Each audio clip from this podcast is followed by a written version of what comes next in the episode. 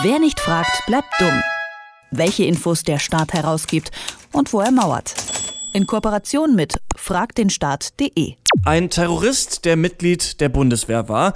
Das ist eine schwierige Vorstellung, doch Uwe Mundlos war bei der Bundeswehr und danach Mitglied im rechtsextremen NSU, der zehn Menschen getötet hat. Das Verteidigungsministerium, das weigert sich trotzdem, die Akten zu Uwe Mundlos der Presse zu zeigen. Und deshalb hat die Zeitung Die Welt geklagt und Recht bekommen. Das Ministerium ist verpflichtet, 5000 Seiten offenzulegen, sagt das Gericht.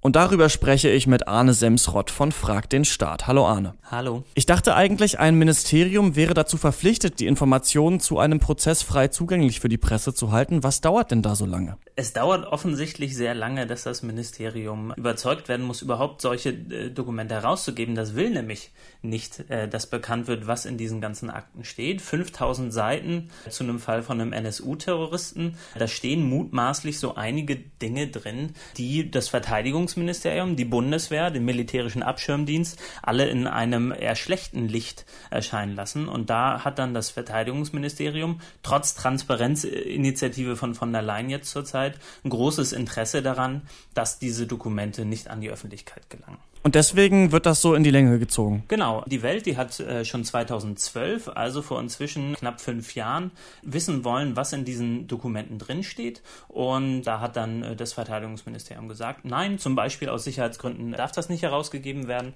Die Welt hat geklagt und jetzt auch Recht bekommen in zweiter Instanz. Und es kann sein, dass das Verteidigungsministerium sagt, auch dieses Urteil in der zweiten Instanz akzeptieren wir nicht. Wir gehen zum Bundesverwaltungsgericht.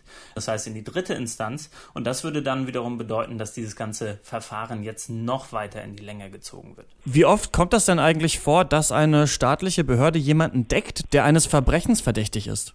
Ja, das ist natürlich ein großes Spekulationsfeld. Man kann aber schon mit Sicherheit sagen, dass in diesem Fall von Terroristen Uwe Mundlos zumindest der militärische Abschirmdienst, also der Nachrichtendienst, der Geheimdienst innerhalb des Verteidigungsministeriums beziehungsweise innerhalb der Bundeswehr schon früh wusste, dass Uwe Mundlos Nazi ist, dass der rechte Gesinnung hat.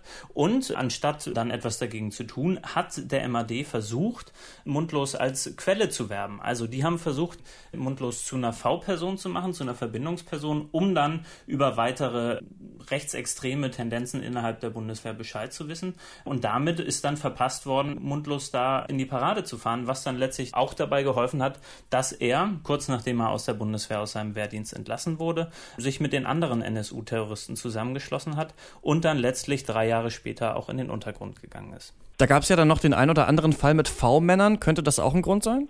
Ja, sicherlich. Die ganze NSU-Affäre ist ja auch jetzt trotz des ganzen Verfahrens nur zum Teil aufgedeckt. Und Daten, die Dokumente, die das Verteidigungsministerium dazu hat, sind auf jeden Fall ein wichtiges Puzzlestück in dem Ganzen, weil man auch an diese Dokumente herankommt, im Gegensatz zu vielen anderen Dokumenten, weil die Geheimdienste wie der Verfassungsschutz in der Regel von den Informationsfreiheitsgesetzen ausgenommen sind. Das gilt aber nicht für das Verteidigungsministerium. Das Verteidigungsministerium Verteidigungsministerium muss in der Regel auf Anfrage Dokumente herausgeben und, wie das Oberverwaltungsgericht jetzt gesagt hat, eben auch solche brisanten Dokumente, wenn es dann um Terroristen geht und womöglich dann auch die äh, Nichtverfolgung von Terroristen innerhalb der Bundeswehr. Ist es denn wahrscheinlich, dass das Verteidigungsministerium die Akten jetzt rausgibt oder dass es dann doch nochmal eine Instanz höher wandert? Das wird jetzt Mutmaßung sein, wahrscheinlich auch mit den jeweiligen PR-Experten. Wenn man jetzt vor das oberste Gericht zieht, dann wird das wahrscheinlich auch nochmal Teil des Bundesverwaltungsgerichts dazu führen, dass die Aufmerksamkeit nochmal größer wird auf diese Blockadehaltung des Verteidigungsministeriums. Und da wäre von der Leyen und die Führung des Verteidigungsministeriums jetzt gut beraten, diese Dokumente herauszugeben, weil sie dazu verurteilt wurden. Gerade auch im Zusammenhang mit dem Fall von Franco A., also dem, den anderen Fällen von Rechtsextremismus, die gerade gerade an die Öffentlichkeit kommen, wäre jetzt sicherlich der Zeitpunkt gekommen, um zu sagen, wir räumen mit der Vergangenheit auf und wir machen jetzt wirklich transparent, was da in der Vergangenheit gelaufen wird, damit so etwas nicht wieder vorkommt. Wir haben jetzt schon öfter mal den Kläger angesprochen, nämlich die Welt. Was erhoffen sich die denn eigentlich von den Akten? Die Welt versucht besser zu verstehen, wie der NSU zustande kommen konnte, welches Versagen es da in den verschiedenen Teilen des Staates gab. Und die Welt hat schon in letzter Zeit, in den letzten Jahren ähm, viel recherchiert, viel investigativ recherchiert zum NSU-Komplex.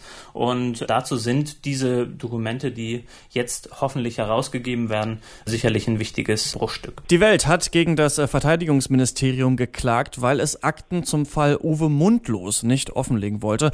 Darüber habe ich mit Arne Semsrott von Frag den Staat gesprochen. Danke, Arne. Wer nicht fragt, bleibt dumm. Die Serie auf Detektor FM. Den Staat selbst was fragen? Ganz einfach. Auf fragdenstaat.de.